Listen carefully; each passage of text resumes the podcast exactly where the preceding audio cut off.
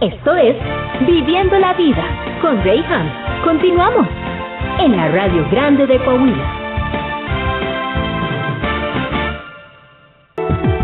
¿Cómo estás, comarca? Muy buenos días, feliz inicio de semana, feliz lunes y arrancamos ya la última semana de este mes de abril.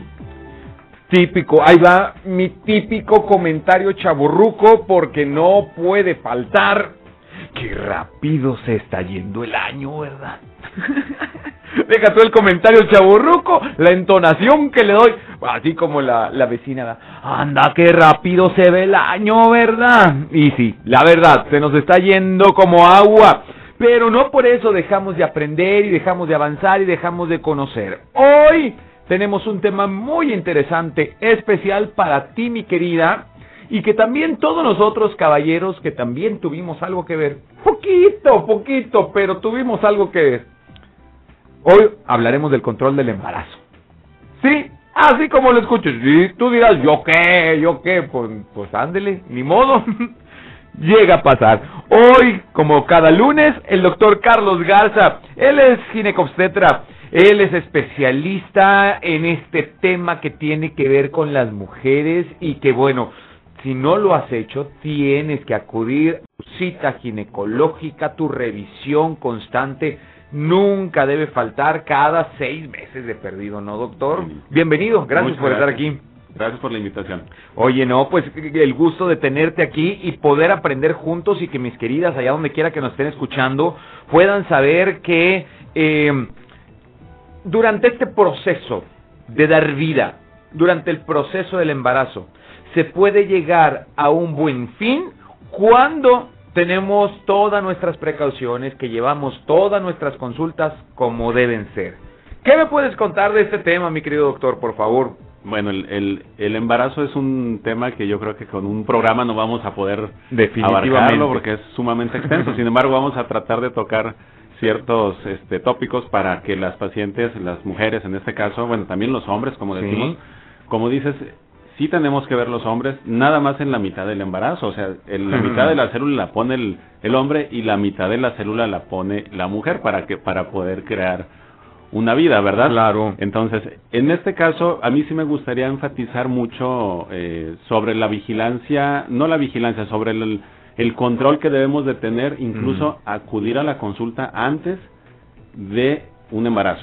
Eso te iba a decir, doctor, qué importante sería poderlo planear correctamente, ¿no? Porque luego también está gacho ya cuando está la criatura voltear y decir, ay, es que en qué momento llegaste, ¿verdad? O sea, ni, ni en los planes te tenía. O luego andar viendo situaciones como, por tu culpa, me truncaste mi juventud. Perdón que me desahogue, pero en fin, está, está medio feo de repente andar con esas recriminaciones, pero lo ideal entonces es planear el embarazo. Sí, una consulta preconcepcional. ¿Y qué se logra con esto? En la, en la consulta preconcepcional vemos antecedentes de las pacientes. Por ejemplo, hay pacientes que son portadoras de hipertensión, de diabetes, de alguna enfermedad crónica, que si se llegan a embarazar con esa enfermedad descontrolada, puede haber repercusiones importantes en el transcurso del embarazo. Entonces es sumamente importante acudir a una consulta prenatal para identificar factores de riesgo, sobre todo en la mamá, corregirlos si está descontrolado y ahora sí darles luz verde para que se puedan embarazar. Un ejemplo muy común es la diabetes. En algunas ocasiones la diabetes mal controlada, si la paciente se llega, si la mujer se llega a embarazar, pueden ocurrir desde abortos de repetición hasta malformaciones específicas de una paciente con diabetes mellitus. Entonces, es muy importante, bueno, y me voy a los extremos, una paciente diabética mal controlada que ya se embarazó puede tener eh, una, una pérdida fetal eh, inútero, es decir, el bebé puede fallecer en el vientre materno. Hasta esos extremos puede llegar una enfermedad no diagnosticada, no controlada durante el embarazo, al igual que, la, que la, hipertensión, que la diabetes y la hipertensión son las dos enfermedades crónicas más comunes en nuestras mujeres. Wow.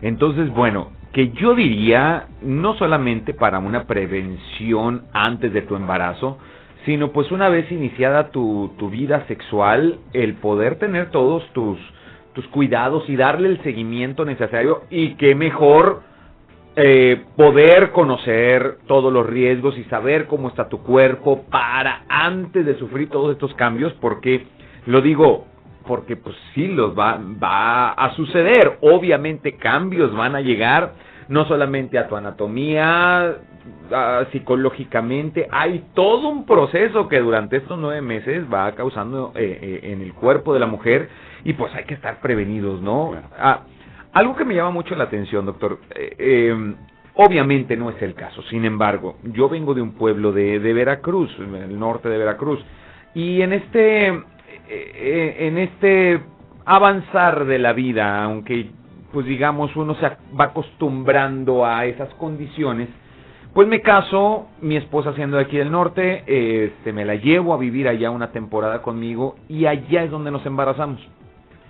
Pero algo que el doctor siempre nos dijo, por favor, una vez que nos enteramos de, del embarazo y se confirmó ya con el doctor, nos dice, por favor, no escuchen todos los comentarios que puede haber alrededor. ¿Por qué? porque en todos estos mitos y todas estas eh, dime y diré que hay en esta en, en este nuevo proceso o en esta nueva etapa de tu vida como matrimonio cada quien habla de cómo le fue en la feria habrá unas que tuvieron malas experiencias habrá otras que más o menos habrá otras que te están queriendo decir este eh, cantidad y media de remedio ante los cambios que empiezas a sufrir y no todo esto es correcto.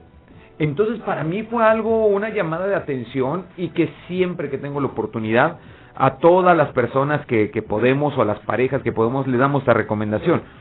Te estaba hoy hablando de un pueblo, pero esto sucede en cualquier lado. Aquí en Torreón es muy común, la verdad, que, que, andamos dando remedios, ajá.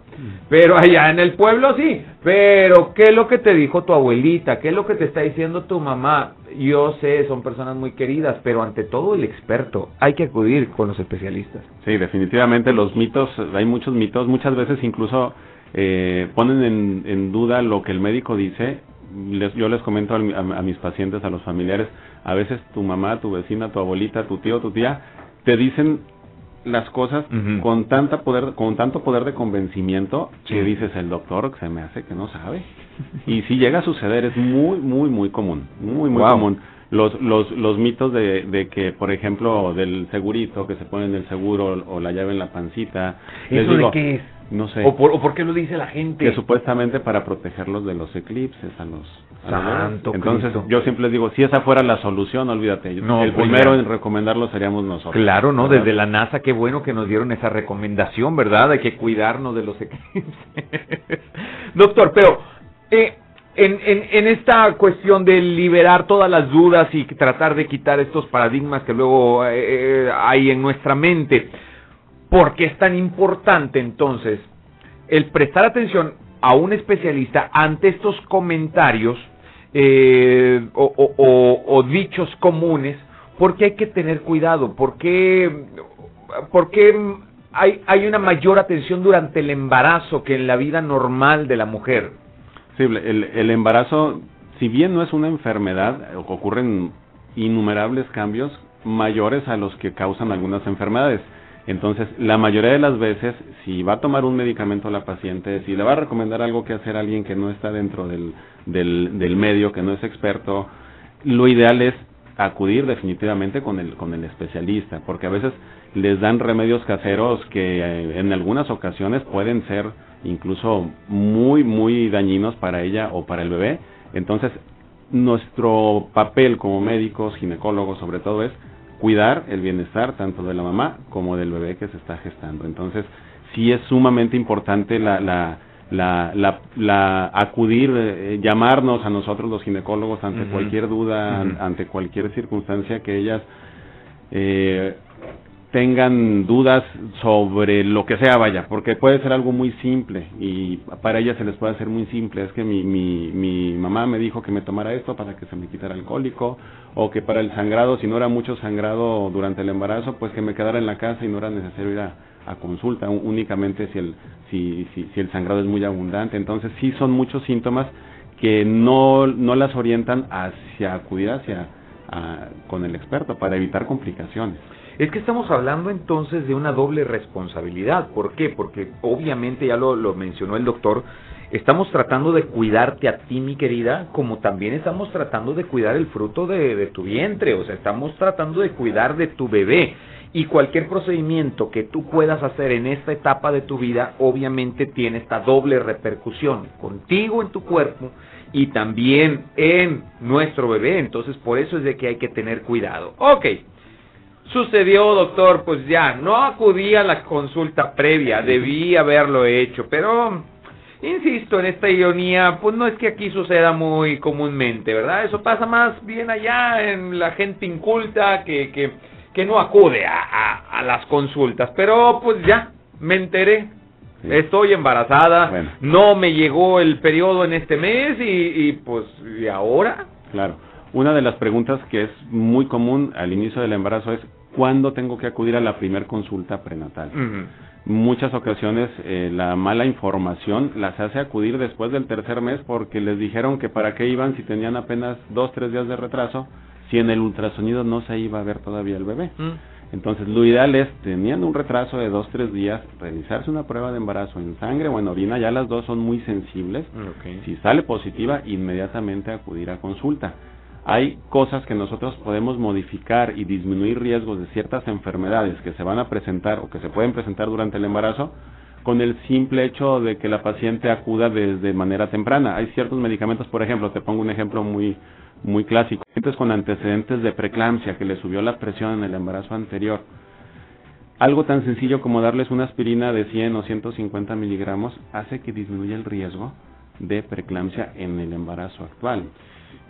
Si esta paciente nos llega después de la semana 17, 18 a la primera consulta, ya no podemos darle ese beneficio de tener menos riesgo de desarrollar esta enfermedad. Eso iba a preguntar, eh, digo igual y ya no estamos adelantando a complicaciones y demás, pero hablando de este punto en particular, la preeclampsia, ¿En qué etapa del embarazo es cuando se podría dar? Generalmente, bueno, la presión, es que preeclampsia es aumento de la presión y otra serie de, situaciones después de la semana 20, pero desde antes de la semana 20 es previsible. puede haber pacientes ya incluso hipertensas. Okay. O sea, ya hay hipertensas que se embarazaron y se les puede agregar preeclampsia. Okay. Entonces sí es algo que debemos nosotros tener muy en cuenta, sobre todo en aquellas pacientes con alguna patología, con algún antecedente en los embarazos anteriores o con enfermedades preexistentes. Ok, ok, pero bueno, pues ya bien lo acaba de mencionar. Obviamente con una mayor anticipación puedes prevenir una complicación en cualquier etapa que ésta se presente. Me hace una pregunta, doctor, y es con respecto a las pruebas caseras o de farmacia de, de embarazo. ¿Qué tanta es su, su confianza en esto? Son sumamente seguras. O sea, equivalen casi en la actualidad a una prueba de sangre. Okay. Sí, son muy, muy sensibles. Muy, muy, incluso es muy común que la paciente se hace dos, tres pruebas de, de orina positivas y, y de todos modos tienen que acudir a hacerse una prueba positiva o a, a, realizarse una prueba de sangre porque dudan de los otros resultados de las pruebas de orina y no realmente ahorita son muy muy sensibles ya. Sí, efectivamente. Aunque alguien en alguna ocasión me dijo, si te salió positivo, es positivo. ¿Más se podría equivocar hacia no detectarlo aún? Sí, eh, en cierto momento, por ejemplo, si la ovulación, los días fértiles de, nuestra paciente se retrasaron una semana o dos semanas, y ella tiene un retraso, ahí es donde pueden dar todavía los resultados negativos. No que haya fallado la prueba, sino que todavía no tenía que salir positiva porque tuvo un desajuste en su ovulación. Y es cuando dicen es que no me funcionó la prueba o me falló la prueba. La mayoría de las veces no falla cuando ya está embarazada, efectivamente. Embarazo, si ya salió positivo o ya te fregas. No, es cierto, es todo una bendición tener los hijos. y hay que considerarlo de esta manera. Doctor, ok, hay que acudir. Inmediatamente sabes que estás embarazada, tienes que acudir con el especialista. Obviamente en este, en este tema de prevención es por lo que lo decimos. ¿Por qué? ¿Qué tipo de problemas o con qué tipo de situaciones es con las que nos podemos encontrar durante el embarazo? Bueno, son innumerables los, los, las, las, las, complicaciones. Únicamente me faltó enfatizar algo en, en, la, en la primer consulta. ¿Para qué sirve también la primera consulta? Número uno, para fechar el embarazo.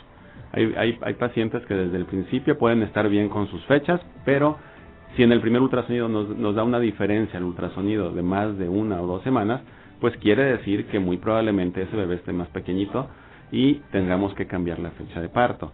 La primera consulta también nos sirve para ver si, si es uno, si son dos o si son tres bebés también, para ver el número de, de, de bebés e iniciar el suplemento con ácido fólico, con multivitamínicos, para disminuir riesgo de alteraciones congénitas como, como, como mielomeningocele y evitar abortos de repetición también con el simple ácido fólico que damos.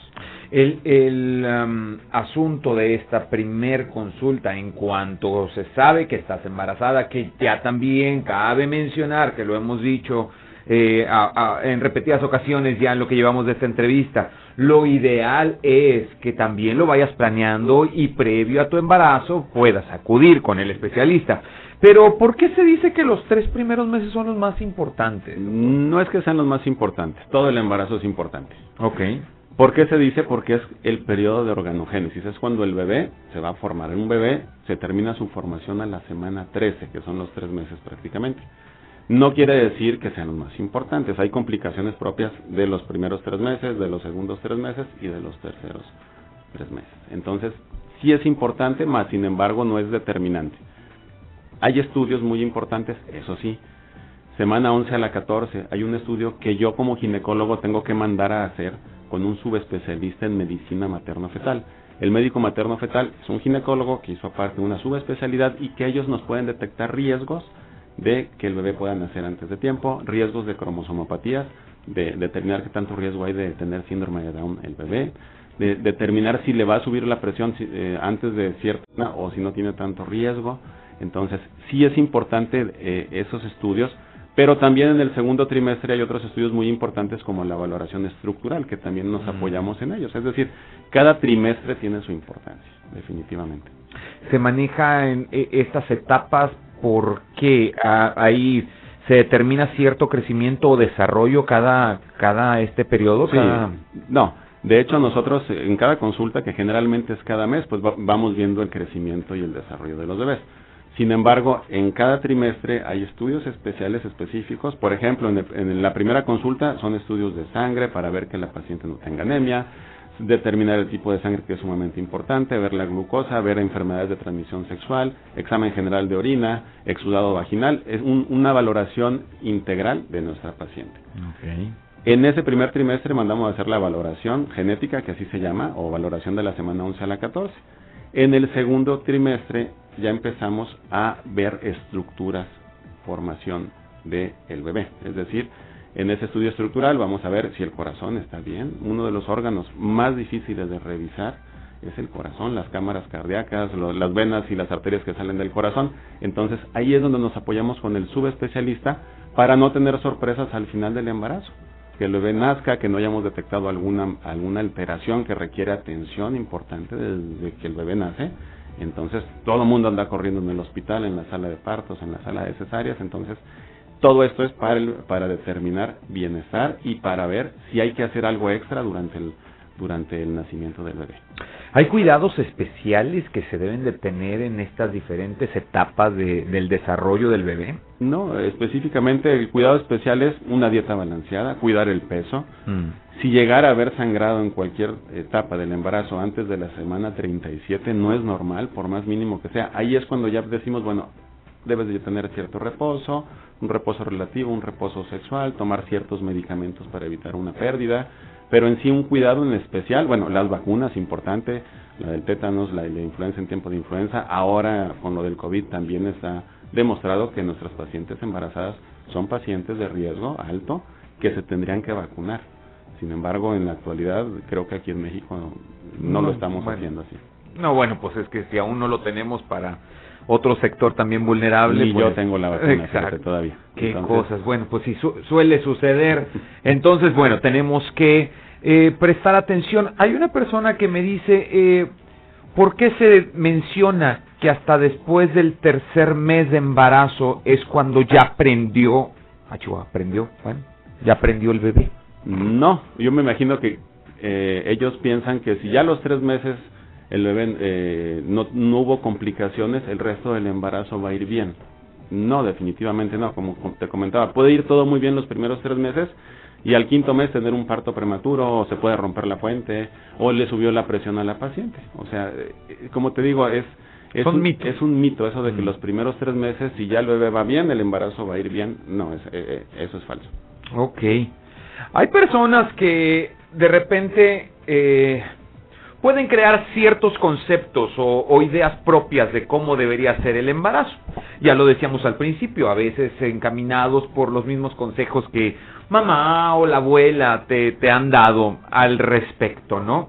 Cada historia es distinta, cada cuerpo es diferente, por eso lo importante es poder acudir con el especialista, de preferencia antes del embarazo, para poder eh, minimizar las repercusiones o, estas situaciones complicadas y poderle dar un correcto seguimiento una vez que ya hayas quedado embarazada. Por eso, la recomendación es que acudas con el especialista.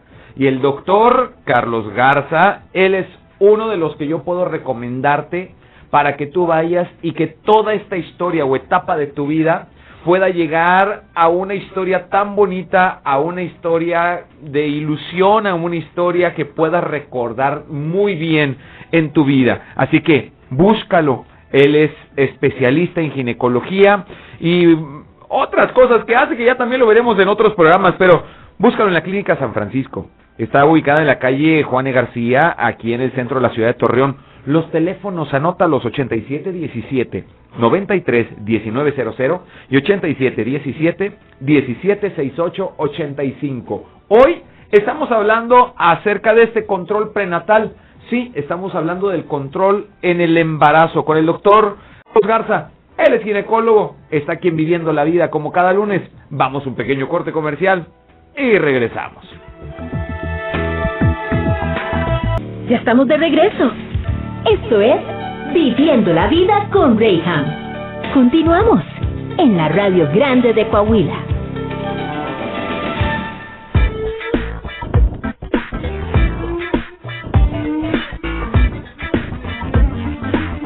Hoy estamos hablando aquí en Viviendo la Vida de una etapa tan hermosa en la vida de toda mujer, que es la maternidad.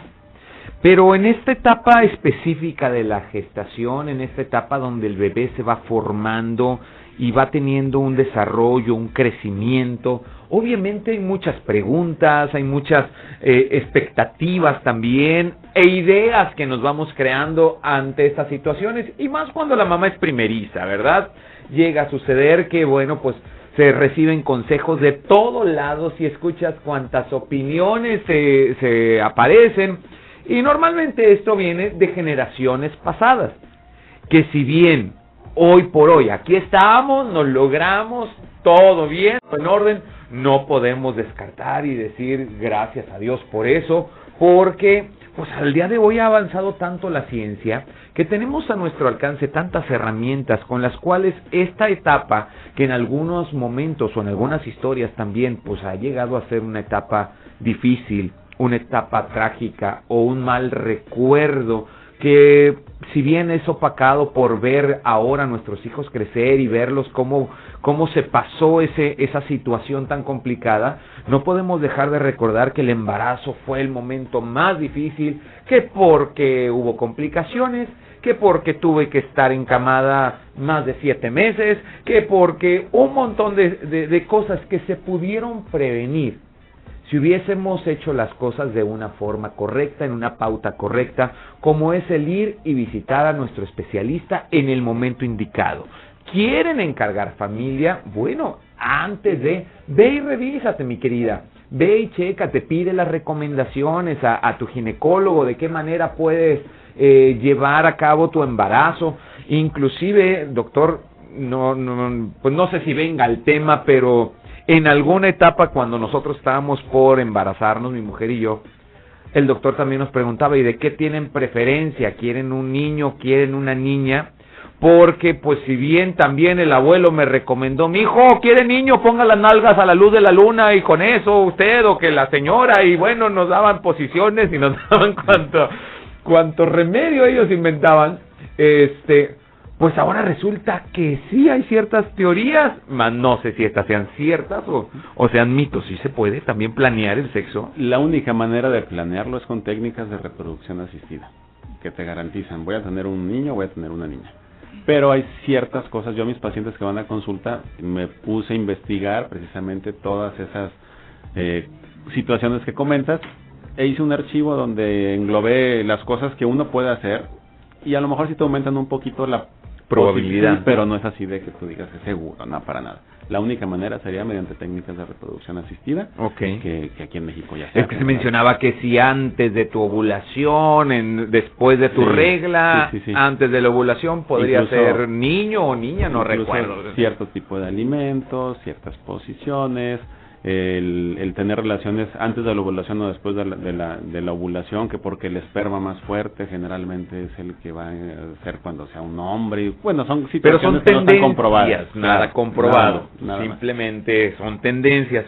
Que también resulta divertido, ¿eh? Así que siempre en, en, en, en lo que lo andamos formando, pues véngase la diversión. no, no podemos dejar a un lado la responsabilidad de tener una vida en nuestras manos o poder participar en esta creación que Dios nos ha dado la oportunidad de participar como hombres, mujeres y cuando está bajo el acuerdo de la pareja y poder procrear, bueno, es algo maravilloso, pero siempre cuidado y de la mano del especialista. El doctor Carlos Garza es especialista en este tema ginecológico, así que yo te invito para que lo consultes. Él está en la Clínica San Francisco, en la calle Juan e. García, aquí en el centro de la ciudad de Torreón. Los teléfonos 8717 93 1900 y 8717 1768 85. En los comentarios, como quiera, en nuestra transmisión de esta entrevista a través de nuestra página de Facebook de Región 103.5 Laguna. Y ahorita, qué bueno que me acordé, yo también la voy a compartir a través de mi página personal como Reyham por ahí en los comentarios te voy a dejar los datos del doctor para que tengas donde consultarlo y donde contactarlo para una consulta y que, bueno, puedas aclarar todas tus dudas al respecto. Doctor, una buena planeación, pues obviamente sí ir a revisión y demás, pero ah, yo siempre he ido a, a toda consulta ginecológica de mi mujer, siempre he estado ahí presente. Y una de las cosas que me impresionó fue ver cómo la tecnología avanzaba y estoy buscando la manera bonita de decirlo, pero de repente pues hacer un, un, un ultrasonido eh, es se llama intrauterino o como endovaginal. Endovaginal, ok. Con el palito ya no por la panza, digamos. Uno decía, pero ¿por qué, doctor? O sea, aguas porque pues le pica la frente a mi bebé y, este, no, le vaya a pinchar ahí demás y me la ponche, ¿no? o, sea, ¿qué onda con eso? Porque la gente dice, el, ultrasonido también tan frecuente puede hacerle daño al bebé. Nada, absolutamente. Incluso pueden ser ultrasonidos vaginales, de, no sé, las primeras 10, 12 semanas. nos da mejor calidad de imagen ultrasonido transvaginal que un ultrasonido abdominal. Claro. Está indicado hacer un ultrasonido vaginal incluso en una paciente con sangrado, con una amenaza de aborto. Muchas personas creen que al hacer una exploración vaginal vamos a exacerbar ese sangrado y vamos a ocasionar que la paciente tenga una pérdida y realmente eso no no llega a suceder por el por el por el hecho que hagamos un ultrasonido transvaginal. El número de ultrasonidos tampoco hace daño, es decir, el ultrasonido no es no es no son rayos X, entonces al bebé no se le expone, son ondas ultrasónicas, por eso se llama ultrasonido. Entonces no ocasiona ningún daño ni a la mamá ni al bebé el hacer un, ultrasonido cada vez que vayan al, al, al, al, ginecólogo. ¿Cuántas consultas? Ahora, ¿cuántas son más o menos las que en promedio van nuestras pacientes? De 7 a 10 consultas durante todo el embarazo. Entonces hacemos un ultrasonido a veces al inicio pueden ser incluso uno o dos al mes y ya al final también uno o dos al mes, de 7, 8, 9, 10 ultrasonidos y realmente no pasa absolutamente. Con un promedio de una consulta mensual podría ser, en caso que todo vaya transcurriendo con estricta normalidad, digamos. Ok, es importante saberlo. Y mi querida, pues obviamente, si te estoy mandando con el especialista, él es el que sabe de estos detalles, entonces pues no tengas miedo. Sí, es impresionante, pues porque nosotros no sabemos del tema yo, te lo digo desde mi trinchera, yo decía, pues doctor, ¿cómo le va a hacer eso? Pues si uno lo que piensa más bien es cuidar cómo hasta, mi amor, mantén las piernas cerradas para que no se vaya a salir el bebé, ¿verdad? Pero pues son nuestras ideas locas, tenemos que ir con los especialistas para que eh, pueda, pueda hacer la consulta como debe ser. Que, hablando de este transcurso de, de, de el embarazo, de repente nos vamos a la historia, doctor, y decimos, bueno, pues es que ah, con mi vecina, la, ni le voy a decir el nombre, bueno, sí, le decíamos la coneja. Porque pues ya iba para el onceavo hijo y, estaba embarazada todavía y decías, por favor, obviamente le estoy diciendo que vivíamos en el rancho y pues cuantas criaturas Dios nos mande son las que vamos a tener. Y se veía que les gustaba divertirse porque pues a cada rato el Señor les mandaba criaturas. Pero llegábamos a una conclusión de embarazo como por ejemplo de la coneja, o sea, pues ahí estaba la señora y tenía hijos y todos saludables y todos comían hasta tres veces al día. Pero en la actualidad no. ¿Qué es lo que pasa? ¿Qué cambios ha habido? ¿O por qué tenemos ahora que tener mayor cuidado durante un embarazo que como se hacía en la antigüedad? Antes pues te dabas cuenta pues hasta el tercer, cuarto mes de embarazo y porque pues era irregular la mujer también y qué sé yo, cuántos pretextos, pero pues llegabas a una conclusión buena, pues hasta el día de hoy están muchachos, o sea, claro. ¿Cuál es la diferencia? Bueno, cabe hacer mención que la mayoría de los embarazos terminan en un desenlace tanto para la mamá como para el bebé favorable. Ok. Incluso hay pacientes que nunca van a consulta y llegan a un hospital público, un hospital privado y les puede ir muy bien. Pero ahora con los medios de detección que tenemos nos enteramos ahora sí de qué pacientes son las que pueden tener más riesgos y qué bebés pueden tener más riesgos durante el embarazo, incluso si tenemos que tomar, tomar alguna medida eh, durante el parto, cuando nazca el bebé. Es decir, ahora conocemos que hay más patologías porque hay más métodos de diagnóstico, básicamente es eso. Sí puede ser una paciente diabética, por ejemplo, que si nunca le hicimos su curva de tolerancia a la semana 22-24 para ver si, si tiene diabetes del embarazo, porque un 8 a 12% de las embarazadas pueden desarrollar diabetes. Y a veces no te das cuenta hasta que tuvo un bebé de 4 kilos o de 5 kilos, un bebé obeso, un bebé gordo, un bebé grande. Entonces, es bien característico que les preguntamos, bueno, y te mandaron a hacer, primero, ¿llevaste un control prenatal? Pues no, menos se mandaron a hacer un estudio de que, que consiste en tomar eh, líquido con azúcar, le sacan sangre a la hora, a las dos horas, y nosotros cotejamos y vemos si es diabética o no es diabética la paciente. Muchas de esas personas pudieron haber tenido diabetes en los 11 embarazos y nunca darse cuenta. Y mm. afortunadamente terminó bien su embarazo, pero no lo detectamos y no pudimos controlar el azúcar en la mamá y no pudimos controlar el peso secundariamente del bebé. Entonces, había muchas patologías, bueno, hay ya patologías que siempre han existido, lo que pasa es que no se diagnosticaban. Entonces, el tema meramente es de prevención. Así es. Ok, y siempre es lo ideal, ¿para qué llegamos ya con un problema? Si esto se pudo prevenir a tiempo. Entonces sí es importante que tengas tu control durante tu embarazo. Hace un momento en el bloque anterior hablamos de las complicaciones que podría haber y una de ellas, pues ya mencionabas acerca de la diabetes, mencionabas también acerca de la preeclampsia. ¿Qué tipo de complicaciones nos podemos encontrar durante el embarazo? Bueno, eh, la diabetes, la preeclampsia son las más frecuentes. Eh, la preeclampsia y la hemorragia obstétrica, un sangrado durante un parto, un aborto, una cesárea o después de en el puerperio, son de las principales causas de mortalidad aquí en México. Ahorita el COVID, bueno, es el, es, el principal, ¿verdad? por, por obvias razones, pero causas obstétricas directamente relacionadas con muerte materna es preeclampsia y, y es este trastornos hemorrágicos. Puede haber complicaciones desde amenazas de aborto que no terminan en un aborto, un sangrado durante los primeros durante las primeras 20 semanas se le conoce como una amenaza de aborto. Puede ocurrir un aborto. Hay infecciones de vías urinarias que si no las tratamos, bueno, que si no las diagnosticamos y si no las tratamos pueden ocasionar una pérdida eh, gestacional temprana, pueden ocasionar un parto prematuro, que el bebé nazca a los 5 o 6 meses y si nace a los 5 o 6 meses es difícil que, que sobreviva y si sobrevive a veces pueden quedar estos bebés con, con secuelas. La hipertensión, la preeclampsia, eh, y, sobre todo los problemas al nacimiento también, ¿verdad? Problemas al, al nacimiento, sobre todo en la, en, en, la madre. Eh, número uno, eh, si es un parto o una cesárea, el, el embarazo se prepara para eh, tener ciertos mecanismos de defensa para un sangrado.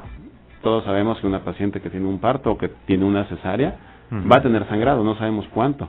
Entonces, es muy importante dentro de los estudios que debemos de pedir al final del embarazo ver qué tanto qué tanto puede sangrar nuestra paciente durante el parto, durante la cesárea, para estar prevenidos y ver eh, si requiere incluso alguna transfusión antes de la cesárea, antes del parto, darle hierro por inyectado, darle hierro vía oral. Entonces es un mundo de, de, complicaciones que se pueden presentar y que muchas de ellas, si las detectamos a tiempo, podemos nosotros salir adelante con el embarazo, con nuestros pacientes. Hay una pregunta muy complicada. Y en esto yo pienso que sí meramente tiene que ver con la decisión de, de, la paciente o de la, de la persona, eh, más que por una causa natural. Pero cuando se toca el tema del aborto, ¿en qué etapa del, del producto o del embarazo puede ser la menos complicada?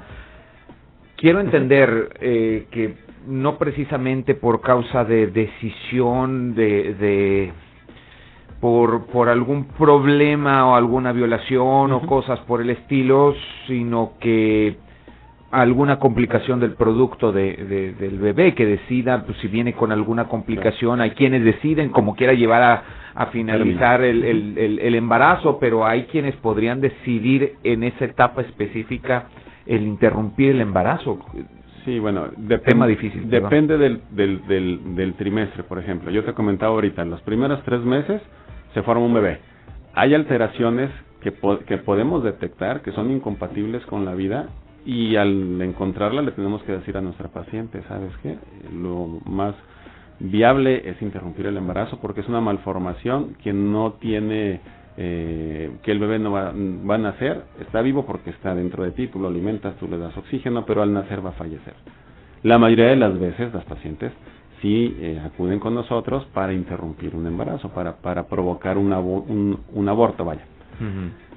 Si es una malformación, por ejemplo, que ya se diagnosticó de manera muy tardía, hay quien decide tener el bebé y a pesar de que nosotros les, les aconsejemos, digo, ya es decisión de cada paciente, de cada pareja, pero el riesgo siempre está. O sea, el riesgo de tener un, un, un de, tener un aborto en las primeras 20 semanas o un parto prematuro inducido por alguna malformación después, el riesgo siempre está.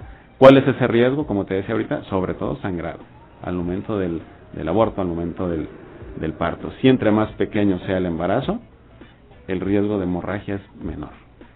¿Verdad? No es lo mismo un embarazo que se haya diagnosticado a la semana 5 y que cites a la paciente a los 10 días y sabes que no se desarrolló el, el, embarazo, incluso ahí podemos hacer un legrado, un legrado medicado, es decir, darle medicamentos, ciertas medidas para que tenga un, un aborto en casa y ya la revisamos nosotros dos, tres días después de que esto ocurrió. Ok. Todo depende de la etapa en donde se haya detectado, el momento que se haya detectado. Claro, por eso la importancia de que vayan con nosotros desde el principio. Exacto, para poderlo determinar entre más pronto mejor, que podría ser con un legrado sin necesidad de llegar a una a una cesárea se podría llegar antes se, podría llegar a una cesárea cuando es grande el sobre todo cuando es grande y no hay condiciones para tener un parto es decir un, hay ciertas alteraciones ciertas malformaciones por ejemplo se me ocurre una hidrocefalia, cuando el bebé tiene un problema cerebral, que la cabeza llega a crecer mucho, por más que la paciente nos diga, doctor, ¿sabe que quiero tener eh, un parto? Mm, lo ideal es tener una cesárea, porque la cabeza creció, porque el, el, el hueco pélvico va a estar insuficiente para ese tamaño de, de la cabeza del bebé. Otra de las malformaciones que a veces llegan a suceder y si no las diagnosticamos a tiempo es sumamente traumático ver, a veces hay defectos de pared abdominal, una gastrosquisis que es que el intestino sale. Mm. Y si no diagnosticamos eso, lo ideal siempre es hacer una cesárea e inmediatamente el cirujano pediatra corregir el, el, el defecto, meter ese intestino ya cuando el bebé nace, eh, para darle una mejor calidad de vida al bebé. Entonces sí es muy, muy, muy importante detectar todas esas situaciones que podemos nosotros eh, valorar y podemos ver en un ultrasonido. Te digo, no, yo siempre me apoyo y yo creo que es lo correcto y de, hace varios años lo he estado haciendo así, apoyarme siempre con el médico materno fetal, porque al fin y al cabo ellos son los que nos echan la mano y nos ayudan a completar el, el, el riesgo para, para tanto la mamá como para el bebé. Entonces sí, sí, me gustaría hacer énfasis en, en que yo como ginecólogo necesito mandar a mis pacientes al, menos a tres valoraciones con ellos. Semana 11 a la 14, semana 18 a 24 y después de la semana 32 o 33. Wow. Lo importante es la prevención, lo importante es antes de que sucedan atenderse. ¿Para qué? Para evitar complicaciones. E insisto, nuestra vida se basa en recuerdos, en memorias, en todo lo que hemos vivido desde que nacemos hasta el día de hoy. Lo importante es crear buenos momentos que nos fortalecen, nos ayudan y, y, lo recordamos con anhelo, lo recordamos como un momento bueno en nuestra vida. ¿Por qué no? El embarazo tiene que ser una parte buena que recordamos. Pero todo esto se puede lograr cuando prevenimos. Busca al doctor Carlos Garza. Él es especialista en este tema y yo te invito, mi querida, que me estás escuchando. Bueno, ¿quieres tener familia? Ve con él. ¿Quieres atender tu embarazo? Ve con él. Te va a poder atender de la mejor manera, como solamente un especialista lo puede hacer. Lo encuentras en la clínica San Francisco, aquí en la calle Juan García, aquí en el centro de la ciudad de Torreón, cerquita de aquí de, de la Alameda. Está en los teléfonos 8717 931900, 8717 176885. Él es el doctor Carlos Garza y como desde el lunes pasado y cada lunes durante las siguientes semanas estaremos hablando de estos temas ginecológicos que te interesan a ti. Hoy estamos hablando acerca del control del embarazo y cómo poder prevenir todas estas situaciones que a veces te llevan a una mala historia o a un mal recuerdo en tu vida cuando debió haber sido el mejor momento de tu vida. Vamos a un corte comercial y regresamos a Viviendo la Vida. Yo soy Reyham. No nos tardamos. Esto es Viviendo la Vida con Reyham. Continuamos en la Radio Grande de Coahuila.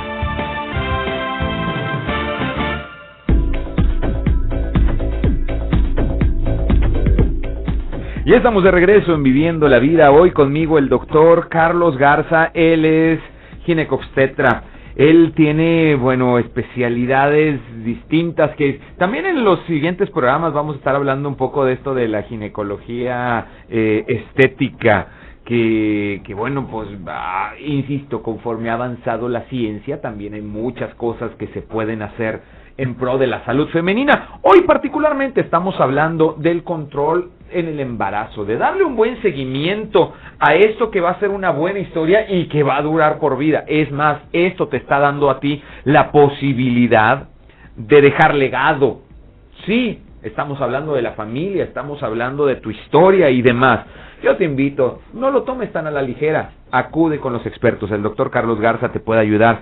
A él lo encuentras en la Clínica San Francisco, aquí en Torreón, en la calle Juan e. García, en el centro de la ciudad de Torreón. Y los teléfonos son el 87 17 93 1900 y 87 17 17 68 85. En los comentarios de nuestra transmisión de esta entrevista en Facebook, en región 103.5 Laguna. En mi página personal también como Reyhan puedes encontrar la entrevista. Voy a estar poniendo los datos del doctor para que puedas eh, consultarlo y bueno, tengas una opinión profesional en esta etapa tan bonita que todas las mujeres pueden vivir, que es la etapa del embarazo. Y bueno, pues no hay tiempo que no se cumpla, ¿verdad? No hay plazo que no llegue y se cumpla.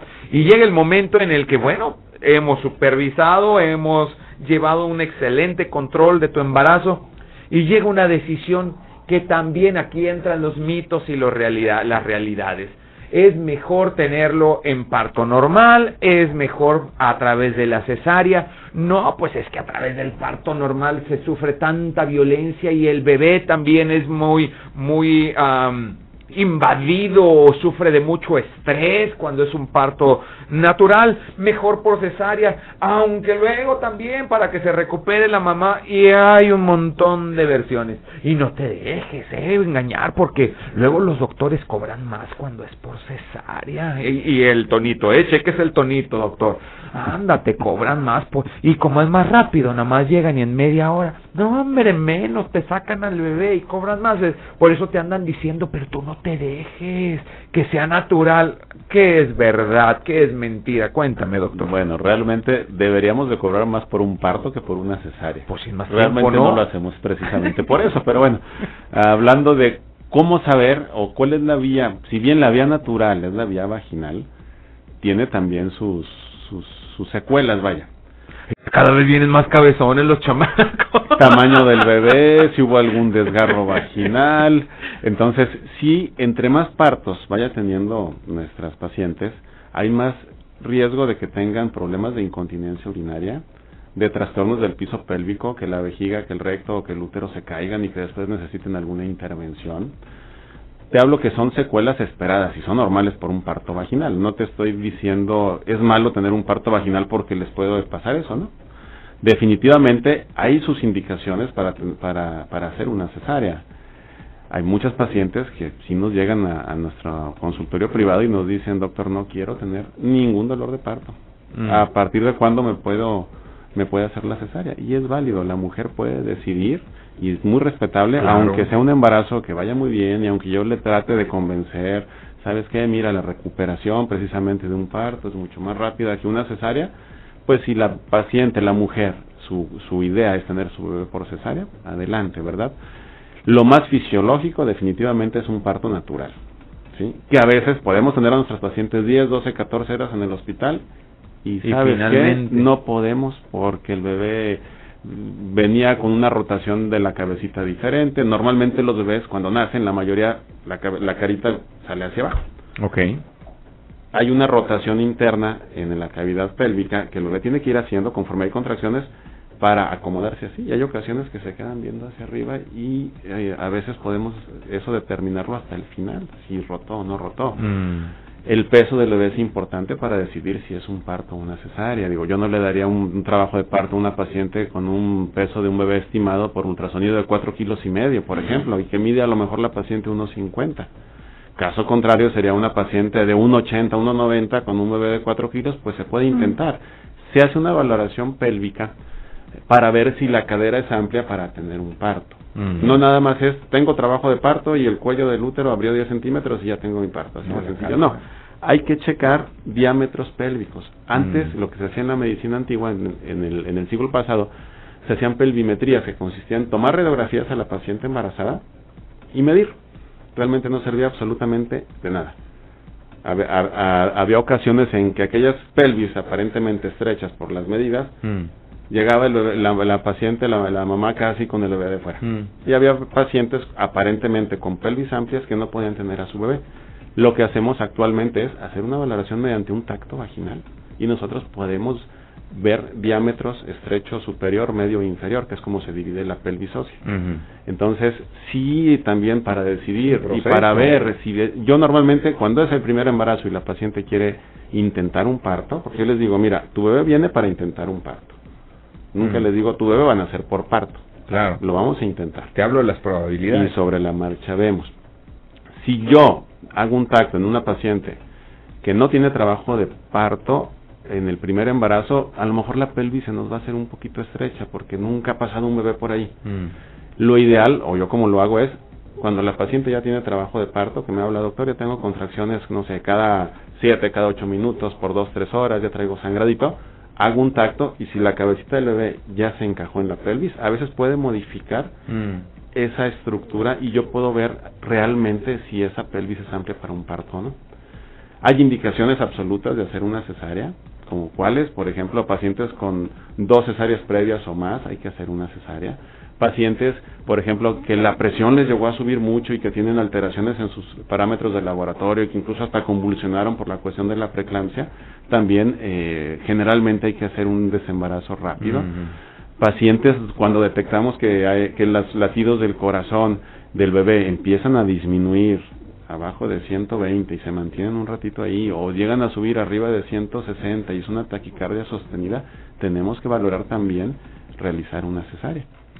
Híjole. Entre muchas otras indicaciones, o sea, son innumerables, ¿verdad? Pues la verdad no es enchilame otra, o sea, sí, sí tiene que ver con, con poderlo estudiar y poderlo, poder conocer cómo estás constituida. Lo que sí te puedo decir, mi querida, y eh, son cosas, eh, leyes universales de las cuales no podemos este, librarnos, y por más que haya lucha de sexos y demás, este, pues hay algo que desde todos los tiempos se ha sabido y es que pues precisamente este ejercicio de dar a luz iba a ser algo doloroso para la mujer, independientemente si eres creyente o no eres creyente, pues es algo que, que pues así va a ser determinado. Mi abuelita decía, bueno, pues mira, de que te va a doler, te va a doler, o antes de que nazca o después de que nazca, así que pues más bien es mentalizarse, pero pues Ya cuando dices, veo a la criatura se quita todo el dolor y toda esa, esa, ese estrés que tuviste previo.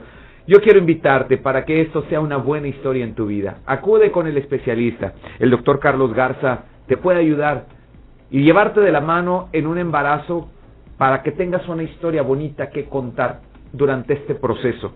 Yo te invito a que lo busques en la Clínica San Francisco, en la calle Juan García, aquí en el centro de la ciudad de Torreón. Los teléfonos 87 17 93 1900 y 87 17 17 68 85. Doctor, eh, ¿algunas redes sociales o otro medio donde sí, claro, este, por eh, Facebook estamos como doctor Carlos Andrés Garza, eh, ginecólogo, en Instagram, arroba DR Garza, Carlos Garza Gine eh, de hecho, te iba a comentar, vamos a tener una dinámica la, eh, durante toda la semana. Vamos a, a regalar por ahí tres ultrasonidos, bueno, tres consultas con ultrasonido 4D.